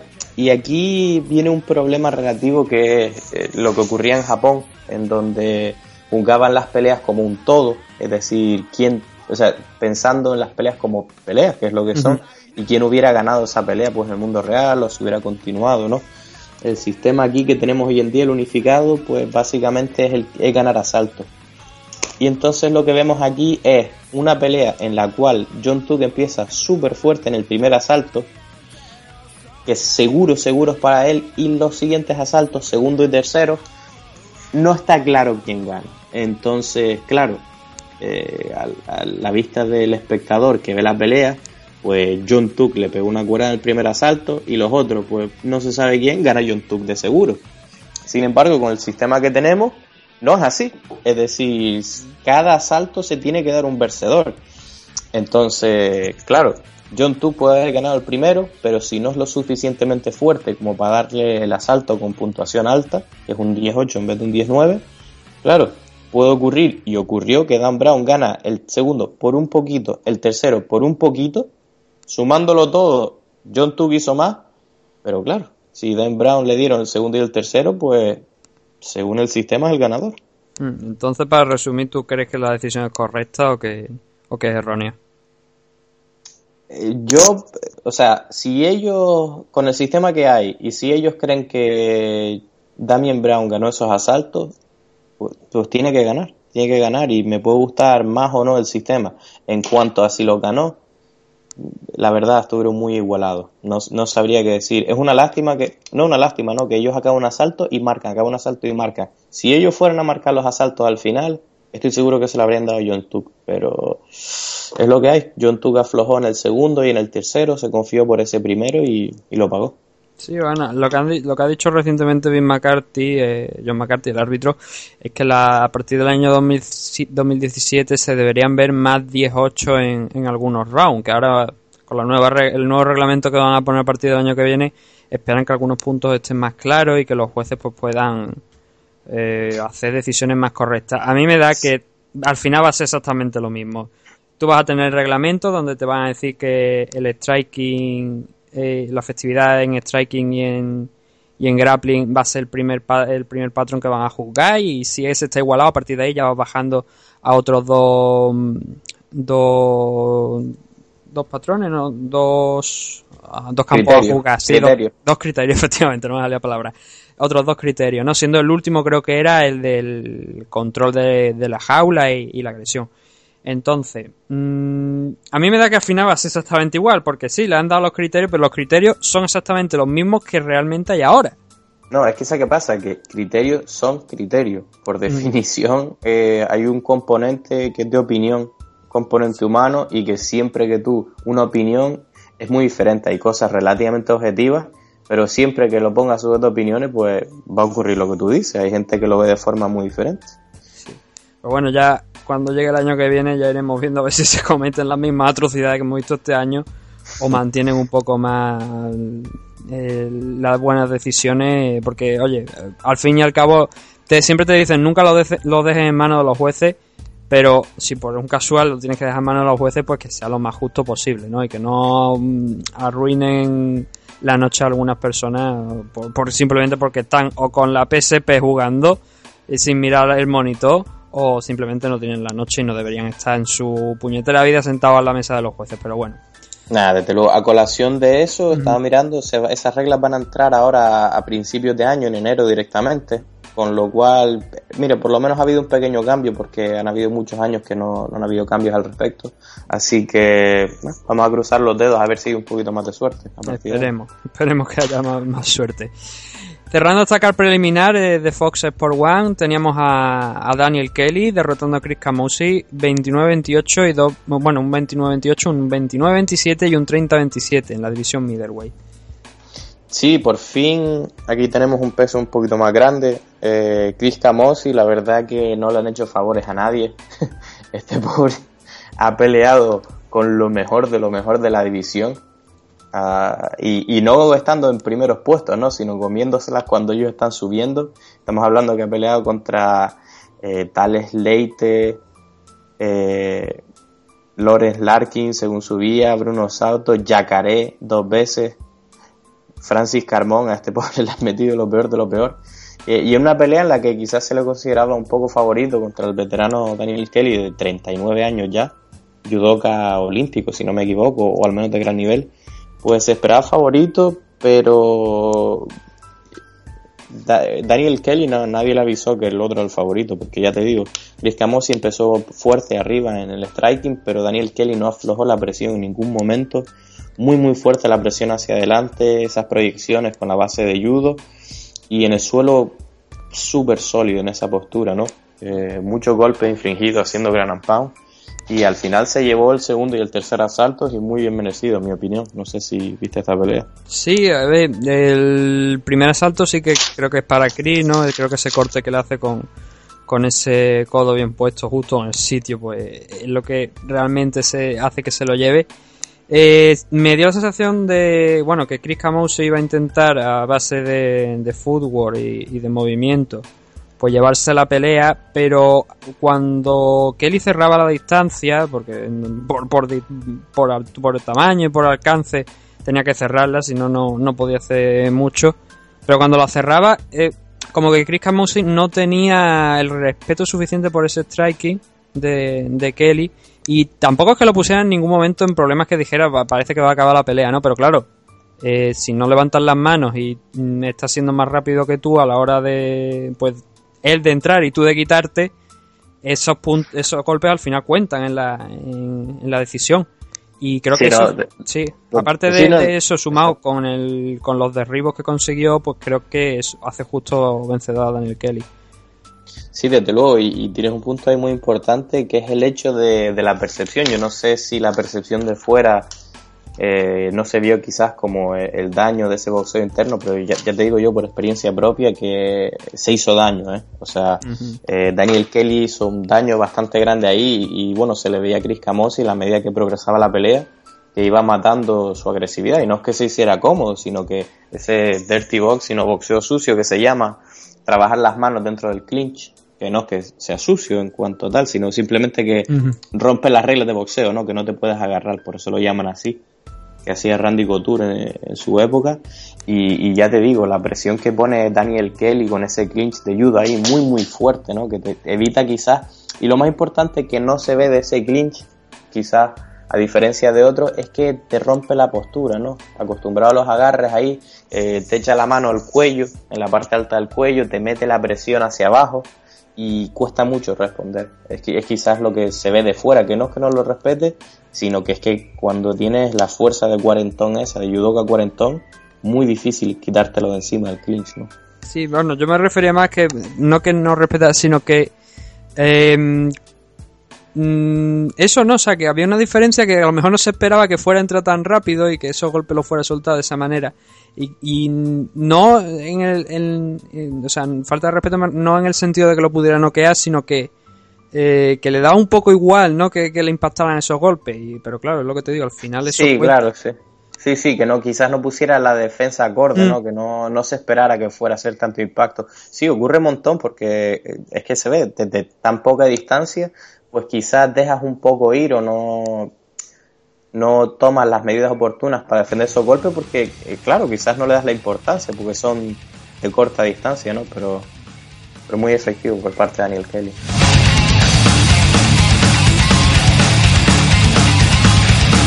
Subiendo ya en la main card, el primer combate de, de esta, de como digo, de, de la main card, teníamos en la división Straw, eh, Strawway, esa división que le gusta mucho a la gente. El peso paja, para que nos entendamos. Eh, a Daniel Taylor derrotando a Seoji Ham eh, por decisión dividida. Y primeramente te voy a dejar yo a ti, porque en este combate sí que voy a, a decir cosas. Bueno, no ninguna no, Yo creo que ya los oyentes veteranos del programa ya saben que, que a mí Handerley y Sergio Han me encanta. Y los de anoche. mm, hay cosas tanto por parte del árbitro como por parte de los jueces que no estoy de acuerdo en esta decisión. Que como digo ha sido dividida 28-29 y un doble 30-27 a favor de, la americana. Sí, voy a entrar un poco aquí. en- Técnicamente es una pelea que quizás no hubo tampoco un nivel alto exagerado en cuanto a, striking puramente, siendo quizás sí Hama a lo mejor me- más prolífica en el suelo y no pudo mostrarlo. Daniel Taylor, lo que es interesante para la gente que vea este combate, quizás lo está entrenando, es literalmente eh, la persona más bajita de toda la historia de UFC. Ah, literalmente, o sea, esta- ella, eh, Daniel Taylor, no creo que nu- prácticamente imposible que nunca haya se haya enfrentado a alguien más bajo que ella, con lo cual pues es una especialista en, en cortar la distancia, evitar el brazo más largo y entrar ella a contrar, porque irónicamente su, su punto fuerte es el boxeo, ¿no? Eh, ella mide 1.50 creo. 1.52. y 1.52 sí. Y, y bueno la verdad que tiene cuatro caos con las manos no que, que es bastante difícil no cuando tienes un poquito un poquito menos de distancia. Es interesante no ver las formas en las que ella busca la distancia se mueve siempre. Y, y bueno al final se mantuvo en pie. Eh, ella caminó un poquito más hacia atrás. Quizás la presión de Siji Ham eh, y el volumen que tiró pues para muchos le diera la pelea pero por un lado veo que tam- tampoco me pareció ningún ganador claro aquí y veo que lo que valoraron en Daniel Taylor fue quizás la contra. Si yo lo hubiera tenido que dar, quizás me hubiera puesto también del otro lado, Sigi Ham, pero tampoco me rasgo las vestiduras en cuanto a la decisión porque no, no hizo un daño muy grande tampoco.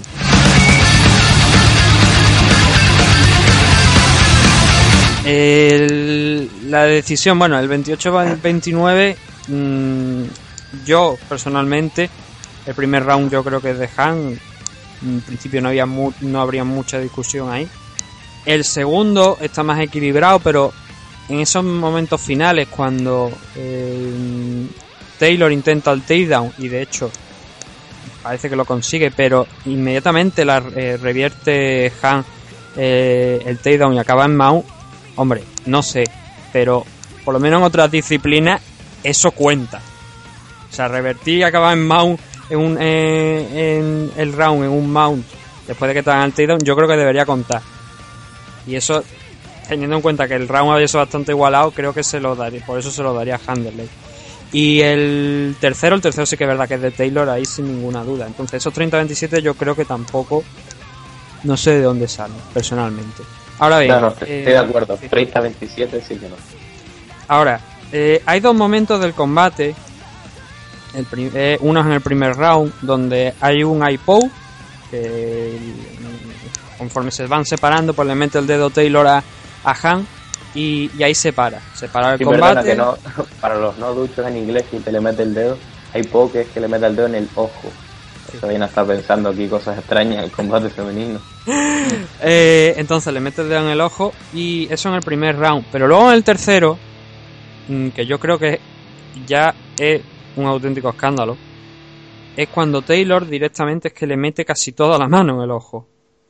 Handley se separa, se lleva la mano a la cara y pide tiempo muerto y el señor árbitro, que creo que se llama John Sharp, eh, pasa de lo lindo en esta ocasión y eso permite que Taylor impacte varios golpes y, y, y tal y cual y que bueno que ya pues que ya se está llevando el round pues en ese momento pues se lo llevó más no Em,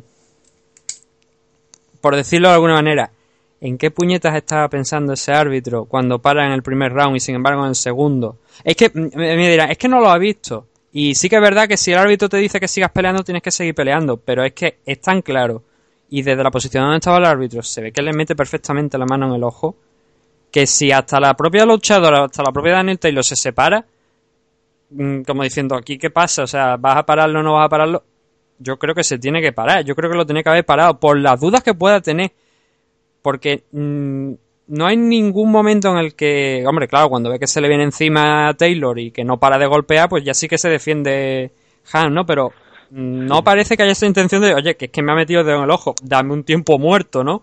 Dame, dame, o sea, dame esos cinco minutos que te suelen decir los árbitros que tiene.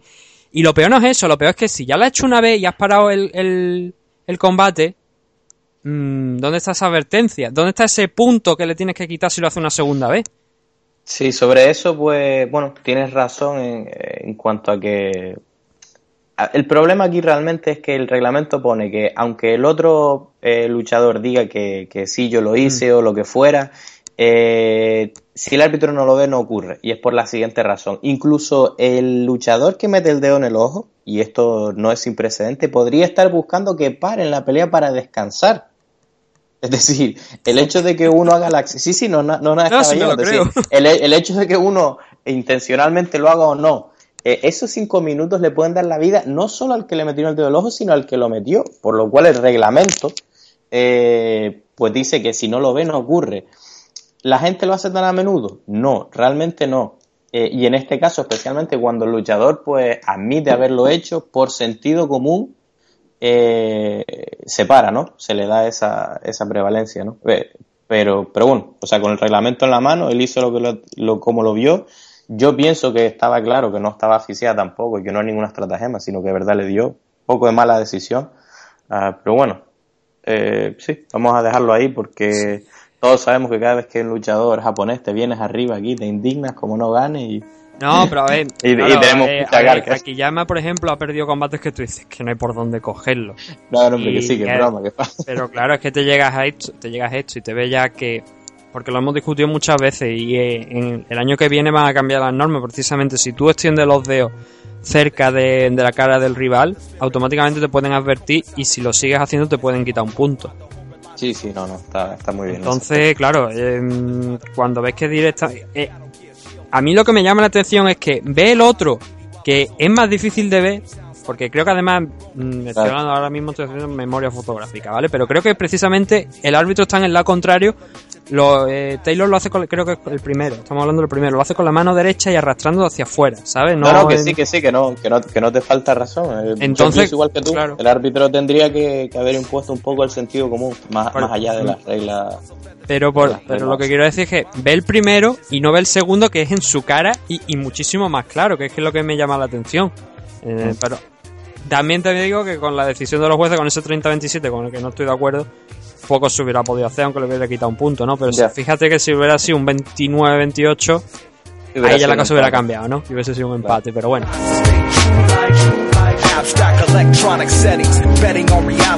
En la división light heavyweight tenemos a Tyson Pedro derrotando a Khalil Rountree por una por un rear naked choke.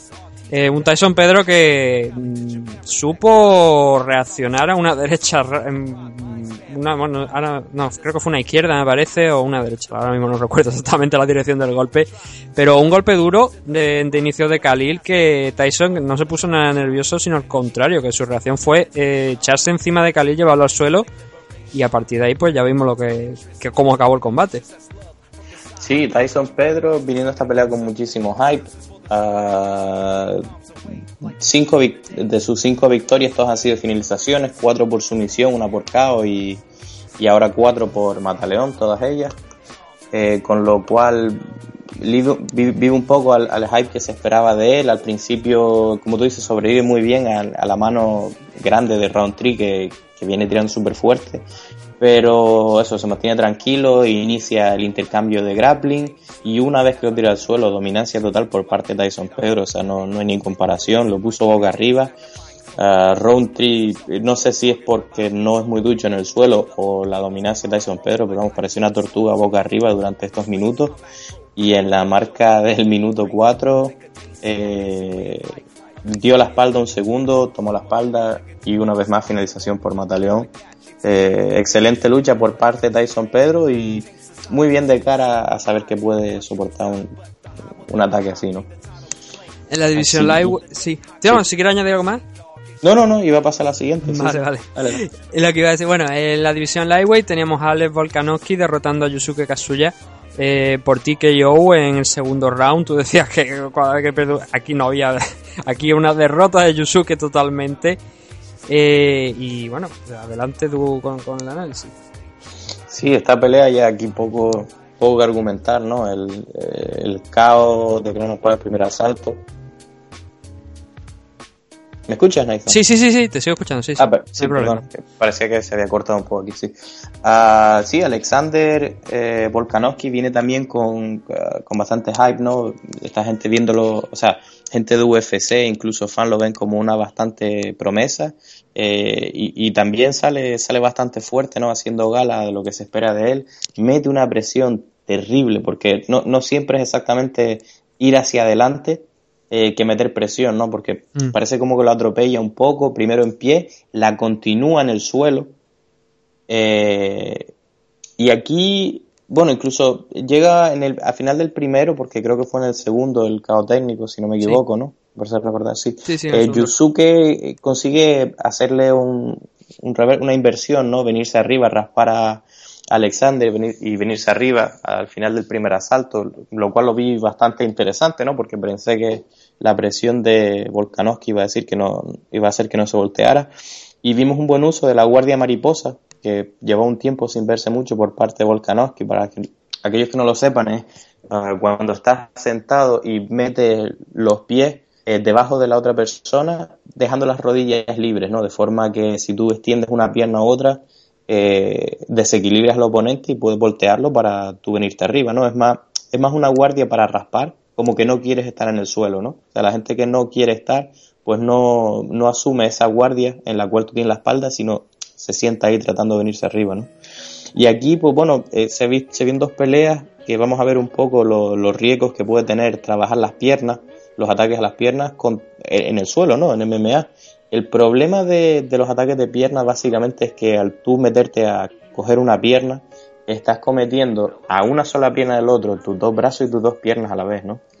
Son ataques fuertes y peligrosos, pero que si no los haces rápido o no consigues romper la postura, mejor que flojes porque, porque te quedas expuesto, ¿no? Y, aquí lo vimos, eh, Yusuke se metió por las piernas, se mantuvo ahí a- hasta el final y al final lo noqueó. Ah, Alexander consiguió volver arriba a la postura y, y lo, y prácticamente lo noqueó. No sé si llegó a dejarlo inconsciente, pero Mm. victoria autoritaria. por Sí, no, no, deja llegar, no, no llega a dejarlo inconsciente. Y hay un detalle que se ve de- desde el plano contrario cuando ponen la, repetición. Que Volkanovski está agarrando uno de los brazos de Kazuya, con lo cual es que le inhabilita por completo la defensa de, a los golpes. Y una nota curiosa de este combate es que en el intercambio del primero al segundo round, el primero acaba con Volkanovski fuerte sobre, sobre el japonés, lanzando golpes en el Gran and Pound.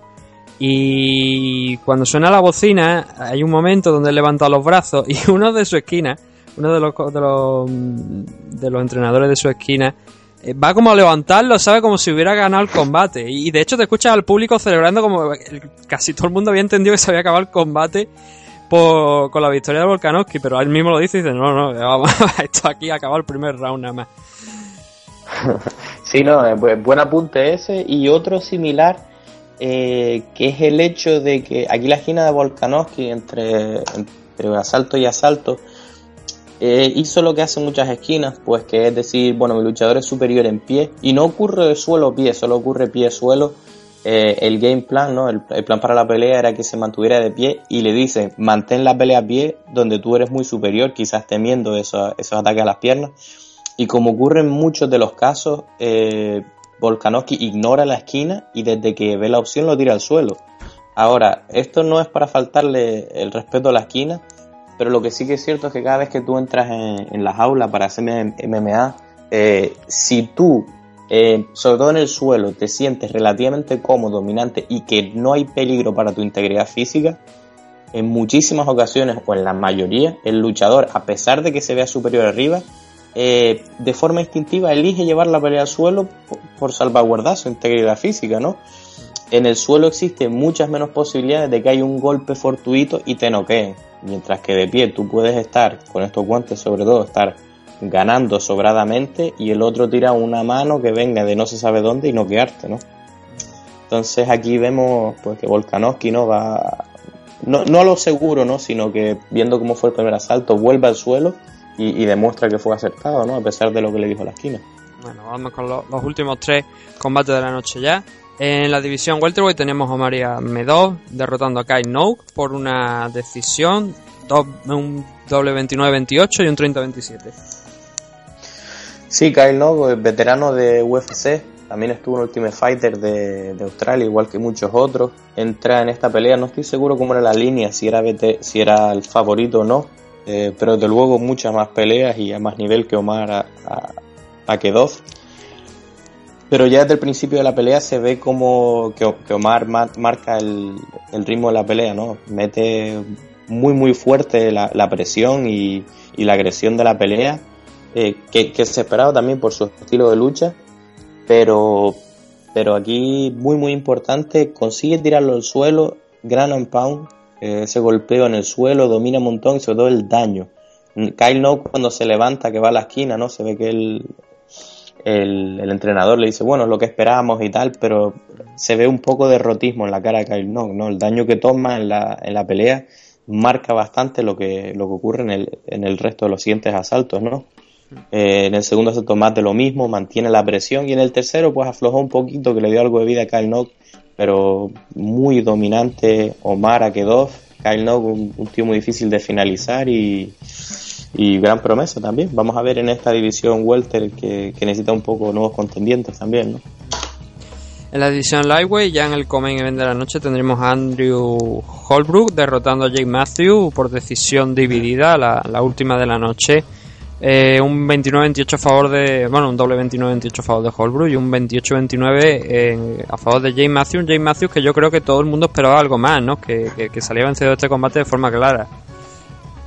Sí, Jay Matthews esperaba que ganara este combate aquí, que fuera el favorito.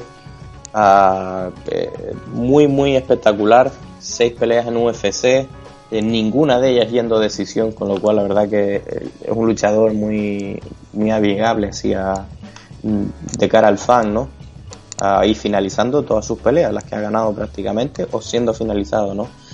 Es cierto que ha tenido las luchas con el, con el mayor nivel, ¿no? Peleando en, en UFC, pero Andrew Holbrook presión muy muy muy importante sobre, sobre Jake Matthews, ¿no? Que normalmente él suele pelear hacia adelante, ¿no? Jake Matthews es quien, quien inicia la pelea, quien avanza hacia adelante, pero desde el primer momento Andrew Holbrook tomó el centro del, de la jaula, ¿no? Y empezó siempre a, a meter la presión. Por el primer asalto y casi todo el resto vemos a Matthew tranquilo, que adopta el papel de matador, tratando de buscar la contra y tal. Pero claro, cuando estás buscando la contra, eh, salvo que encajes muy bien, a, metas muy bien algunos golpes y seas muy muy claro efectivo, normalmente el, la ventaja se le va a dar al pues al que tira más volumen, ¿no? al que tira más número de puñetazos, que fue en este caso Andrew Holbrook Asimismo inició lo, los intercambios en el suelo de grappling muy efectivos, yendo por llaves de piernas también, como en el combate de, de Yusuke, pero en, este caso mejor, ¿no? Siempre poniendo, rompiendo primero la postura de Jake Matthews o poniendo el cuerpo entre medio para que no le pueda llegar bien a, a la cara, ¿no?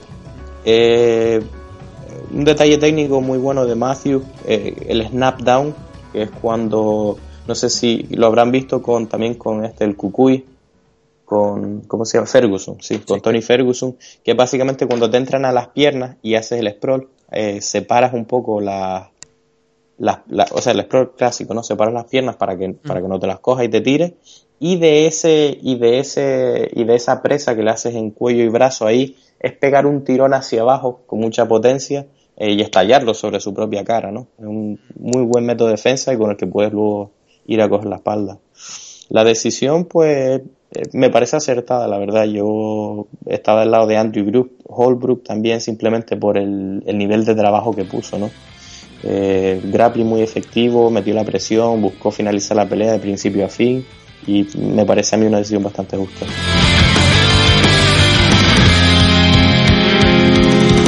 Ya por fin el main event de la noche la división middleweight, Robert Whittaker contra Derek Brunson, una victoria para, para el australiano por uh, Joe, Hesky y puñetazo y honestamente yo no soy un experto en técnica, eh, ni mucho menos, yo lo, que sé lo, lo, he aprendido viendo horas y horas y horas y horas de, de MMA.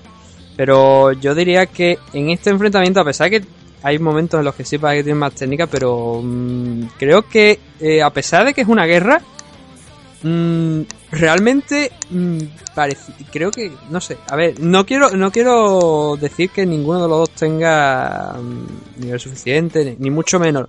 Lo que quiero decir es que parecían demasiado nerviosos a la hora de, de soltar los golpes y de defenderse y de controlar un poco el, el, combate, es que fue una auténtica guerra, pero no tenían control casi ninguno. Y creo que a Derek Branson se le notó sobre todo, sobre todo mucho más que, a Robert.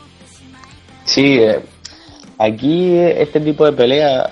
Uh, bueno, sí, vamos a hablar un poco quizás de cómo fue la pelea y después ya entro en el debate ese. Sí, aquí la clave principal de Robert Whittaker, teniendo en cuenta que Derek Bronson eh, un luchador excelente eh, de lucha libre, quiero decir, que tira al suelo a sus rivales, control superior muy muy fuerte. Eh, lo principal es evitar que te tire al suelo, ¿no? Y, Derek Bronson lo sabe y él se permite entrar un poco a lo loco sabiendo que si falla, pues y acaban agarrándose, ¿no? Que ocurre incluso en boxeo, pues él va a tener la ventaja y te va a tirar al suelo la defensa de, Robert Whittaker fue excelente, ¿no? Incluso en, todo el caos, la vorágine esta, no sé si tiró alguna vez, pero se levantó rápido, no, estoy seguro si iba a caer. Y fue una mezcla de sprawl, que es quitar las piernas, pero sobre todo uppercut. O sea, uppercut, el, golpe este que va de abajo para arriba, clásico en boxeo, muy, muy importante eh, en, en, este tipo de casos porque hace que estés más tentativo a la hora de tú bajar tu nivel y agacharte por las piernas. Si siempre te están viniendo golpes de abajo para arriba, ¿no? en contraposición a ganchos o directos porque simplemente te agachas por debajo y tomas las piernas, ¿no? La presión, como tú dices al principio que, metió Bronson fue una locura, que, que el agresor, tres minutos a partir de los cuales se apagó un poco, en los cuales una auténtica locura. Golpe arriba, golpe abajo, tratando entrada.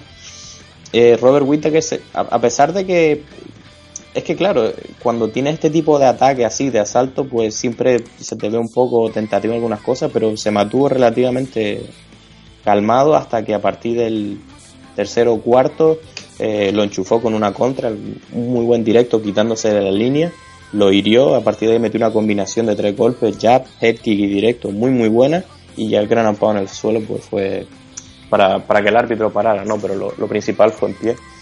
Y, lo que tú comentas aquí es, el caos que se produce, ¿no? Pero yo no pienso, porque eh, son números 7 y 8 de la división de peso medio, ¿no? 84. No estamos hablando de gente aquí del top 20 o 30 que no tienen ni idea, ¿no? Ah, algo que cabe destacar muy, muy importante sobre esto es, lo siguiente, todas las peleas empiezan de pie, ¿no? Entonces, si tú eres un luchador eh, y, sabes que el otro tiene un buen striking, vas a querer llevarlo al suelo. Pero como he dicho, Robert Whittaker, buena defensa de tirada, uppercut. Cuando tú entras en el terreno de otra persona, y esto es aplicable en Jiu-Jitsu, cuando haces con una persona que es mejor que tú, en boxeo, a la persona que tiene menos habilidad, en este caso Bronson, en, pie, le conviene más de lo que la gente puede imaginarse, una pelea que se asemeje más a una pelea de calle, ¿vale? Un, eh, lo que dicen en inglés, brawl, y que haya mucho, mucho caos. ¿Por qué? Porque una persona que es muy técnica en un área concreto, por mucho que tú hayas trabajado ese área, si tú vas a hacer las cosas habituales que hace la gente, por ejemplo, tiro el jab, tiro el directo, ¿sabes? Las cosas así más tal. Robert Whittaker va a saber encontrar la mayoría de ese tipo de cosas, va a conocer tus reacciones y una forma de tú luchar con alguien que es mejor que tú en un área es crear caos hacer cosas que fuera de lo común, volverte un poco loco eh, y no dejar que asiente ese juego técnico, porque si Bronson se pone delante de él, intercambia en manos técnicas, lo hubiera matado, como demostró al final, ¿no? Y, es un poco lo que viste, ¿no? Un poco esa, esos intercambios estilo Benny Hill cayendo, levantando así y tal, que, que bueno, que al final le salió mal, pero en mi opinión... Mm. Sí, no, lo que yo me refería, eh, creo que lo, has explicado mejor que yo. Era cuando, por ejemplo, el, el ejemplo, ¿no? Cuando lo caza con, con, el, con la contra, que ya a partir de ahí es cuando Derek Bronson va hacia abajo. Es que Derek no, realmente, eh, cuando lo tiene contra las rejas, sí que lanza los golpes muy bien colocados, con tranquilidad, eligiendo los puntos donde, donde pegar para intentar hacer daño, para noquearlo. Pero cuando, cuando estaban un poco ya más separados, Mm, esos golpes que lanzaba, los lanzaba desde bastante lejos. Y claro, mm, si los lanzas de bastante lejos y el otro se está moviendo, no vas a dar, no, te vas a quedar casi expuesto. Y en ese momento es donde, donde Robert pues aprovechaba para golpear y, y al final pues se acabó llevando la, la victoria de, ese modo. Lo que yo es eso, ¿no? lo que quiero decir, que lanzaba los golpes de demasiado lejos y se exponía demasiado. Sí que es verdad, como tú has dicho, que eh, si falla, pues bueno, se puede tirar al suelo, intentar el takedown, pero mm, eh, no siempre le va a funcionar y creo que igual si hubiera estado con un poquito más de pausa, sí que es verdad que con, lo que tú has dicho, ¿no? El tema del caos y todo esto, pues casi le hace que se lleve la victoria. Pero igual, trabajando con un poco más de cabeza, hubiese encontrado algunos, algunas oportunidades más de las que, de las que realmente tuvo. Pero bueno, eh, en cualquier caso, mm, victoria para Robert Whitaker ha dicho que quiera a Gerard Musashi mm, después de lo visto ayer y de lo visto últimamente por Gerard. Eh, yo no sé qué opinas tú, pero yo es que creo que si se mete en una jaula contra Musashi, eh, señores vayan llamando a la funeraria. La pelea sería muy, muy diferente contra Musashi, ¿no? Estaremos hablando entre un luchador poderoso y que crea caos como Derek Bronson al luchador probablemente más tranquilo de, de toda la de todo el roster, ¿no? De toda la, plantilla UFC. Desde luego el, favorito tendría que ser Musashi, eh, simplemente por la experiencia que tiene eh, y por el estilo que tiene que tiene Whitaker, ¿no? Que sería el striking. Musashi es muy completo arriba abajo, eh, entraría muy bien a tocarle y desde luego no va a entrar tan a lo loco como Bronson y porque tiene muchos recursos. Él tira para adelante estilo lucha como para atrás estilo judo y yo creo que probablemente lo tiraría y lo sometería. Eh, los bonus de la noche, los premios de la noche fueron el Fire of the Night, se lo dieron al Main Event, a Robert Whittaker contra Derek Branson. Y la Performance of the Night se la dieron a, Robert también y a Tyson Pedro por esa sumisión sobre Khalil Runtre. Y esto ha sido todo de, de, lo que ha ocurrido en el show de ayer de Melbourne. No sé si tiene alguna anotación más sobre el mismo. No, eh, bueno, sí, un, evento quizás que, como dije al principio, no tiene tantas estrellas, pero que eh, la verdad que dio, quizás hubiera gustado un poquito más de finalización, ¿no? Para aquellos que nos gusta el final de la pelea, pero que ha tenido peleas bastante interesantes.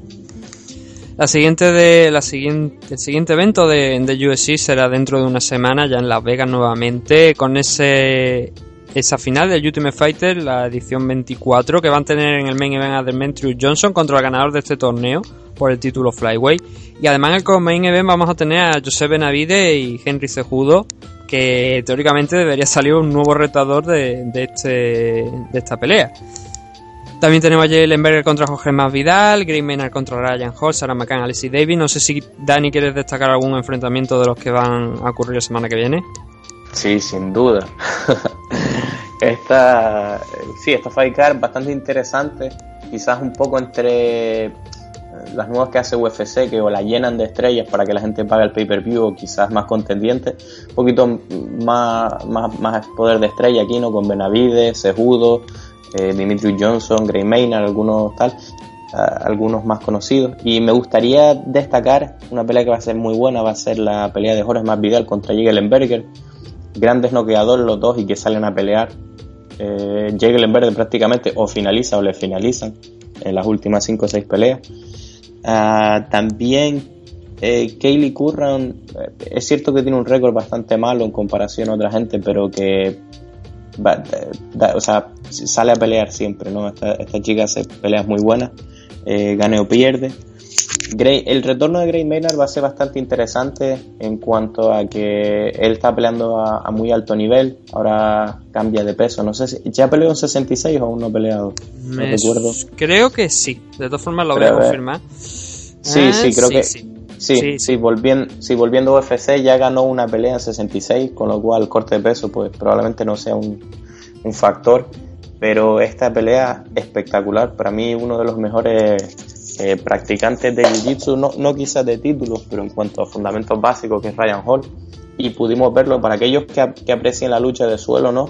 Contra el compañero de, entrenamiento de Conor, contra Arten Lobos, si te gusta el, grappling eh, para MMA, esta pelea es, un. O sea, hay que verla sí o sí, porque eh, Ryan Hall es un genio y, verás aplicando técnicas que mucha gente, segura, salvo que no queden 10 segundos, ¿no? Que todo puede pasar. tratando de aplicar técnicas muy poco ortodoxas y que la gente a menudo dice que no funciona el grappling y que Ryan las hace funcionar. Así que bastante, bastante emocionado para esa pelea, ¿no? Aparte de ver a Dimitri Johnson matando a una persona nuevamente.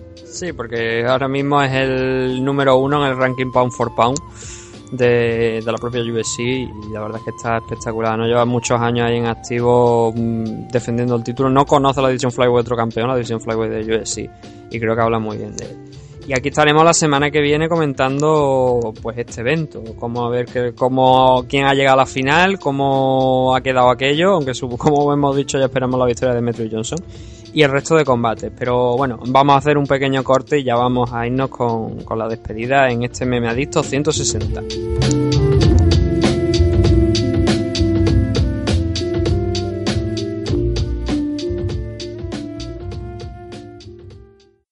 ¿Te gustan las NMA? En NM Adictos te escuchamos. Queremos muchas preguntas, preguntarnos chorradas también, da igual. Escríbenos en mmadictos.gmail.com o bien en nuestras redes sociales, arroba mmadictos.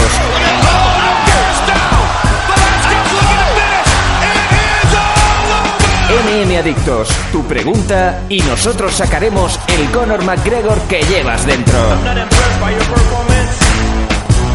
Te esperamos.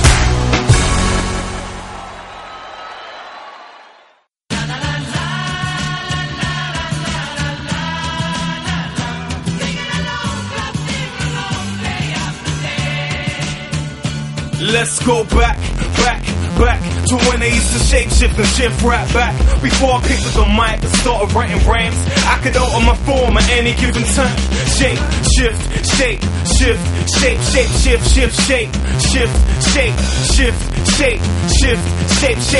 Y así es, esto ya va siendo hora ya de ir diciendo adiós con la manita, una nueva edición de Me Adicto, la 160.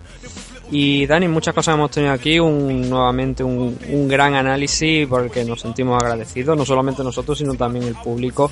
Y también muchas noticias como sí, que hemos tenido al principio con lo de esa retirada del cinturón de Conor, eh, la lesión de Daniel Cormier, que también hemos hablado en la segunda parte, y otras muchas cositas que, que han ido surgiendo. Y bueno, lo dicho, aquí estaremos la semana que viene y Dani, nuevamente muchas gracias por haber estado en esta nueva edición del programa. Nada, gracias a ti, al apoyo de los fans, eh, con los comentarios y que el tema que le ha gustado los análisis y bueno, te da ánimos a seguir adelante y ofreciendo eh, lo que le gusta escuchar a los fans, ¿no? Y en español. Es importante, sí. Eh, hay que agradecer que estamos, que el programa cuando uno ve los rankings de iTunes está bastante arriba, ¿no? Y, se agradece, ¿no? Que, que porque aquí en España pues no se escuchan tanto esos otros programas como puede ser el de Charles Sonnen o, el programa de Ariel Helwani. Y MM Adicto, los números de MM Adicto muchas veces lo hemos encontrado por encima de, esos programas en el ranking de, España y es de agradecer la verdad, ¿no? El apoyo de la gente. Y como he dicho, bueno, aquí estaremos la semana que viene con MM Adicto 161, es sacar del Ultimate Fighter 24 y otras noticias que vayan surgiendo. Así que nos vemos la semana que viene con, con un nuevo programa.